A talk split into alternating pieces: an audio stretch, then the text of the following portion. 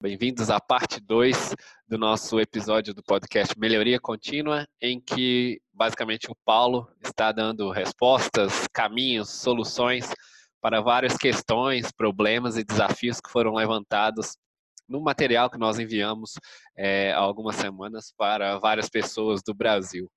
E, Paulo, como nós deixamos em aberto na primeira parte que falamos, eu trago aqui de volta um questionamento feito por uma das pessoas que nos enviaram os comentários e vou lê-lo aqui novamente para que você possa uh, entender e dar aí a sua visão do que ele trouxe.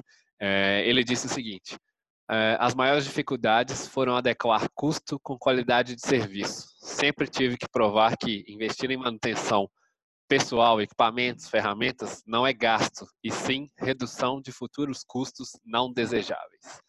Paulo, bem-vindo e já deixo você com essa grande pergunta, esse grande questionamento aí para você responder. Olá, Marcelo, estamos de volta aí para o nosso podcast semanal. É, meu abraço a todo mundo que nos acompanha e a gente vai evoluindo nas questões, né? é mais ou menos como se fosse assim, a gente estava lá é, se preparando, fazendo os amistosos e agora o negócio é a Vera, né? Essas perguntas assim começam a ficar mais mais acirradas. Olha só, eh, vamos, vamos, vamos é, ao, direto ao ponto. Manutenção é gasto, sim. Não tem como você dar outro nome, tá? Por quê? Porque toda e qualquer empresa, é, o que, que você deseja, e na sua casa até também assim, você deseja não gastar nada com manutenção. De preferência, você não bota um centavo em manutenção, porque está tudo funcionando e não precisa gastar. Esse seria o mundo ideal. A partir do momento que os itens, os equipamentos, os sistemas são falíveis, a gente tem que fazer algum tipo de conservação, algum tipo de manutenção para evitar as falhas. Né? Queremos evitar as falhas eh, que são gravosas, que podem acarretar algum problema de segurança, algum problema de, de inoperabilidade, e queremos acarretar, evitar também as falhas que não permitam a gente entregar os itens de produção ou de operação com a qualidade necessária. Imagina você eh, entrar num shopping center e, e toda a iluminação está apagada. Né? Você não tem ar-condicionado e não tem iluminação. O que, que houve? Não, a gente não deu manutenção e todo o sistema de iluminação foi para o brejo e, e o ar-condicionado pifou. Ah, olha só o que, que você está causando. O shopping center continua funcionando? Sim, continua Sim. funcionando. As lojas estão abertas, o público pode entrar e sair. Porém, esse item de conforto, iluminação e, e, e climatização vai estar fora do, do, padrão esperado. Então, isso é um gasto. É um gasto. Agora, o que falta na manutenção, respondendo ao nosso amigo que nos, nos deu essa excelente pergunta, o que falta, na maioria dos casos, é ter um bom relatório mostrando e tudo aquilo que é gasto com manutenção, seja no treinamento, na qualificação, na adequação, nos recursos das, das equipes, é, uma boa política de sobressalente, ela está dando retorno com a disponibilidade e a confiabilidade dos equipamentos. É, nós estamos produzindo um texto que vai para o nosso blog em breve, que fala sobre os três principais indicadores, que são exatamente aqueles que mais afetam o dia a dia da manutenção, que é a questão do tempo médio entre falhas. Né? O ideal é que esse tempo seja infinito, não haja é, interrupção das operações. E, em havendo é, interrupção das operações, nós temos, então, um, um, uma boa ação, que é o tempo né, de recuperação e de reparo dos itens para que eles retornem à operação. Então, o que falta na manutenção, essa é a segunda parte da, da, da pergunta que nos foi trazida aqui para a conversa, o que falta é, são bons relatórios mostrando que aquilo que foi gasto é adequado e necessário. Investimento é uma outra coisa. O que é investimento? É aquilo que a gente faz para melhorar né, as questões de segurança, as questões de produtividade. Quando a gente faz, é, tem até um texto que eu acho que não sei se já está no nosso blog, que a gente discrimina um pouco essa diferença entre o que é CAPEX e o que é OPEX. É, manutenção, eminentemente, é OPEX, ou seja, são despesas operacionais, devem estar previstas no orçamento e devem ser é, muito bem contextualizadas para mostrar a sua efetividade.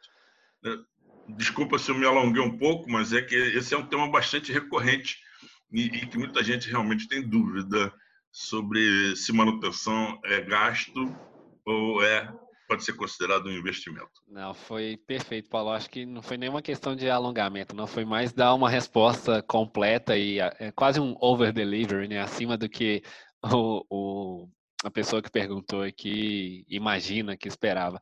Mas ainda tocando no, no ponto dela, e, e, eu já ia te perguntar, e você veio em cima também com a resposta da questão do gasto e investimento. É, mas eu senti aqui também um pouco de que parece que ele tem um, uma certa necessidade em mostrar valor da, da, manutenção, mostrar o valor que a manutenção tem para uma empresa.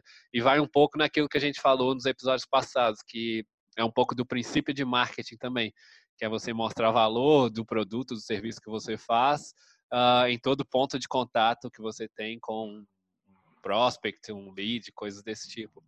É, você sentiu um pouco disso também? Tipo, às vezes a manutenção não, ou os profissionais de manutenção não são tão valorizados quanto eles deveriam ser no mercado? Olha, Marcelo, você é um jornalista, né? E é um profissional de marketing é, tenho aprendido muito com você. Tem sido bastante interessante essas, essas nossas conversas aqui, esse trabalho que a gente vem fazendo em conjunto. É, meu, se você não, não é visto, você não é lembrado. A manutenção, quando vai tudo bem e ninguém fala sobre ela, né, ninguém dá o devido valor. O que eu aconselharia a, a todo mundo que tem um pouco dessa dificuldade de demonstrar o valor da manutenção, procure encontrar o valor da não manutenção. Qual é o custo que eu vou ter, qual é o impacto que eu vou ter nas minhas operações se eu não executar, se eu não fizer a manutenção. O que, que pode acontecer quando o fabricante me diz que eu devo trocar o óleo do motor a cada 10 mil quilômetros e eu resolvo que vou trocar o óleo a cada 35 mil quilômetros? Uhum. Né? Qual o risco? Porque gestão, não, não estamos falando só de manutenção, não. Estamos falando de todas as áreas. É, é, gestão é, é análise e, e, trabalho sobre risco. Né? Quanto é o risco que eu tenho para fazer essa ou aquela situação, esse ou aquele dispêndio, essa ou aquela economia. Portanto, é, um dos nossas conversas aqui falamos sobre tragédias, né? em que, por falta da adequação, da conservação e da manutenção, tivemos impactos fenomenais. Então, quanto é que vale a perda de uma vida? Quanto é que vale é, toda e qualquer situação que, que, que impeça um, uma fábrica, um shopping center ou até, por exemplo, um hospital de funcionar? Recentemente, no Rio de Janeiro, tivemos um hospital que pegou fogo. Sim, sim. Né? Quantas vidas foram perdidas e, e quanto tempo vai levar até que o hospital retorne à sua é, real condição de operação? Né? Essa conta, é, muitas vezes, ela é possível de ser feita, que é essa palavrinha mágica que você utilizou, é chamada valor. Muito bem. É, bom, acho que essa discussão ela é quase infinita, mas acho que a gente conseguiu aqui dar a melhor resposta possível para quem tinha essa dúvida em relação a definir se manutenção é um gasto ou não, é investimento ou não, e qual valor ela tem, não só para o profissional em si, mas para o negócio e para a sociedade, né, de um modo geral. É, muito bem apontado, Paulo, muito obrigado. É, um outro ponto que muitas pessoas trouxeram à tona aqui, eu selecionei ele como um dos principais, é a questão do tamanho da equipe, que é tamanho da equipe deve ser grande, deve ser enxuto. Hoje em dia a gente vive em, uma, em um cenário de mercado em que várias empresas utilizam aquele conceito de lean, né, que é uma gestão enxuta, equipe enxuta, tudo deve ser enxuto e todo mundo deve buscar o máximo de otimização e eficiência. É, até que ponto isso funciona na manutenção e até que ponto isso deixa de funcionar, uh, visando até mesmo essas questões que você trouxe à tona aí agora há pouco, se uma equipe enxuta daria conta de gerir uma manutenção e efetuar operações em um hospital, em museus, como no Rio de Janeiro também pegou fogo, é, locais de mineração, enfim. equipes enxutas dão conta de efetuar essas operações mais complexas ou é um risco em que as pessoas uh, se submetem quando adotam esse tipo de estratégia uh, de equipe e operacional? Olha, Marcelo, essa é, é a pergunta de alguns milhões de euros, de dólares, de libras esterlinas, sei lá, dessas moedas bastante valorizadas. Olha, eu diria para quem está se, de, se deparando com a situação de definição quanto ao tamanho da equipe, que também agregasse é, a, a, a, qualificação da equipe. Né? E tanto o número de profissionais quanto a qualidade técnica desses profissionais também deverá estar associado aos recursos disponíveis. E mais ainda, adequado ao tipo de instalação. Eu já fiz um trabalho, alguns anos atrás já, eu fiz um trabalho numa usina processadora de zinco, lá no interior de Minas Gerais, e o que a gente descobriu é o seguinte, que a produtividade dos mecânicos e eletricistas que iam para o campo estava em torno de 17%. Ou seja, 17% do tempo que o profissional está na planta, disponível para o trabalho, somente 17% desse tempo estavam sendo utilizados para a execução dos serviços. A planta tinha, a planta, a parte de processo da planta tinha 800 metros. Então, para o sujeito sair da oficina e chegar até lá no outro extremo, ainda subir um trabalho em altura, levava um tempo enorme. Como é que você dimensiona uma equipe para fazer esse tipo de trabalho? Então, aí vem um negócio chamado as políticas com as quais você vai executar a sua gestão de ativos. Se você mais é automatizada, mais ou menos monitorada, se você vai usar mais políticas de checklist ou se você vai partir para uma única então somente uma política de corretiva em que você terá equipes muito rápidas para solucionar os problemas. Né? São, são políticas, todas elas são válidas e devem ser adequadas às condições ambientais do cliente em si, a operação ou a produção.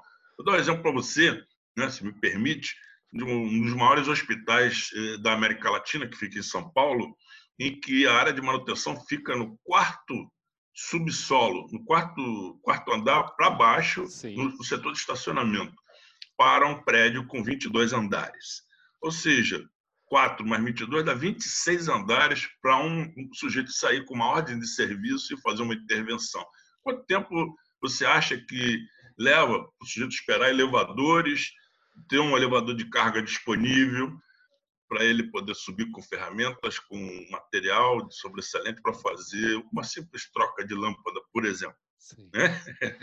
Imagina. Então, o dimensionamento da equipe funciona, é, é, deve, deve, deve ser adequado a todas as situações que eu é, mencionei. E qual é a minha recomendação? Toda e qualquer equipe seja ela no formato, na hierarquia, no organograma, seja na quantificação, seja na qualificação, deve ser revista a cada dois anos, no máximo três anos. A tecnologia avança muito rapidamente. Hoje, por exemplo, nós temos softwares, como é o caso do software da InfraSpeak, é, em que você pode ter na mão uma série de, de, de situações de, de agilidade de solução de problemas enquanto que em outros, muitos lugares ainda se usa muito papel. Então, o sujeito vai lá, faz um serviço, quando ele volta, tem que dar baixa no ordem de serviço. Isso se ele tiver um, um software que, que emita as ordens de serviço em papel. Isso é tempo, isso afeta o dimensionamento da equipe. Então, o que eu sugiro é que isso é, é uma prática, uma recomendação minha, mas que já é feita pelas grandes empresas que estão na liderança de mercado. Revise o seu organograma, a, a, a determinação das funções, a descrição das funções, a qualificação das pessoas e a quantidade de profissionais a cada dois, no máximo três anos.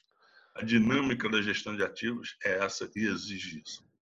Muito bem, Paulo. Eu acho que eu já vou entrar aqui na última pergunta e eu acho que ela vai servir para colocar a cereja do bolo de todos esses pontos que nós tratamos hoje, que é algo que às vezes gera bastante dúvida, que é você diz política, algumas pessoas usam estratégia como conceito, que é qual a melhor estratégia para se adotar em uma instalação, se é manutenção preventiva, se é manutenção corretiva, se é preditiva. Obviamente, cada uma tem o seu foco principal, os próprios nomes já dizem, mas como que, que deve ser a definição dessa estratégia? É de acordo com os profissionais disponíveis, com a complexidade das instalações, com o negócio envolvido ali na, na questão? É, qual o melhor caminho para definir uma estratégia, uma política de manutenção, como você é, define aí? Olha, Marcelo, é, em 2014 nós tivemos o lançamento no Brasil da versão em português da ISO 55001. Lá tem um monte de dicas de como se construir um bom plano diretor de manutenção.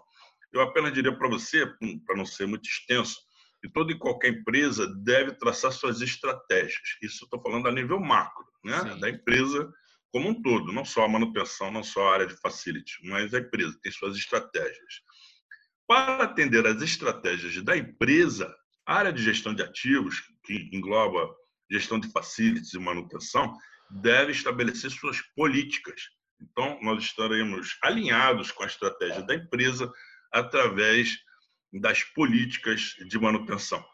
Com a definição das políticas de manutenção, nós chegaremos às ferramentas com as quais vamos colocar em prática as políticas definidas. Então, se eu definir que vamos trabalhar com manutenção preditiva, com manutenção preventiva, manutenção prescritiva, ou se vamos única somente é, trabalhar nos eventos de falha e trabalhar eminentemente com corretiva, temos que propiciar os recursos, as ferramentas necessárias. E quando eu falo ferramenta, não estou falando de chave de fenda e, e chave de boca, não. Estou falando de software, estou falando de, de equipamentos para termografia, estou falando de bancadas, é, estou falando de política de sobressalentes, disponibilidades de, de, de, itens para controle, coisas desse tipo, que fazem uh, a coisa efetivamente acontecer. E, e, inclusive, quando você estabelece as políticas, você vai definir coisas como, por exemplo, a terceirização. Pode haver situações em que a terceirização faz parte desse, desse, desse complexo, embora, embora simples, é, mas é, bastante interessante de se definição das ferramentas que atendam às políticas, que, por sua vez, estão alinhadas com as estratégias. É, não sei se eu fui claro, às vezes eu com uma viajada aqui nos meus conceitos. Não, eu, eu, eu que sou leigo no assunto dessa parte técnica de manutenção, consegui entender bem, bem claro, sim. Eu acho que não, não ao invés de complicar, facilitou, pode ficar tranquilo. É, e eu acho que a gente já pode encerrar também o, o, o podcast por hoje. É, lembrando que eu acho que, Paulo, você tratou desses assuntos. Essa é a parte 2, então se você achou que isso foi pouco, não se preocupe, tem a parte 1, um, que foi o episódio anterior que nós fizemos. É, o Paulo respondeu questões desse nível e até mais aprofundadas. Então, se você não ouviu a parte 1, um, é só voltar na, na, playlist aqui do nosso podcast e, e escutar lá a parte 1 um, e depois a parte 2. É, já encerramos por aqui, Paulo, só para lembrar todo mundo, vou passar aqui uma lista de onde nosso podcast está disponibilizado. Nós estamos no Google Podcast, estamos no Apple Podcast, estamos no Pocket Cast, estamos no Spotify, no Overcast, na Radio Public e no YouTube. Então, assim, se você ainda não sabe o que é um podcast, você está perdendo muita coisa boa, muita oportunidade de aprender, inclusive aqui com o Paulo.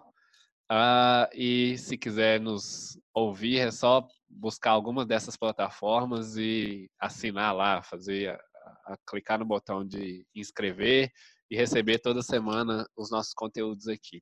Se você quiser se manifestar e enviar dúvidas, sugestões, eu sugiro que faça isso pelo YouTube, que é mais fácil ali, tem um, setor especial para enviar comentários. E nós estaremos aqui sempre para ouvir e responder uh, suas dúvidas e perguntas. Uh, Paulo, encerramos por aqui. Quero agradecer mais uma vez todo o seu conhecimento e sabedoria compartilhada. E até a próxima. Valeu, Marcelo. Obrigado. A gente se fala e se vê na semana que vem. Obrigado pela oportunidade de conversar com tanta gente pelo Brasil afora e em língua portuguesa, né? A gente sabe que tem muita gente na África e Portugal e mesmo no resto da América Latina e nos Estados Unidos, enfim, o mundo inteiro onde o português é uma língua é, já bastante presente. Muito a obrigado. Gente... Um grande abraço a você e a todos. É isso aí. A gente fala para quem nos entende. e até a próxima.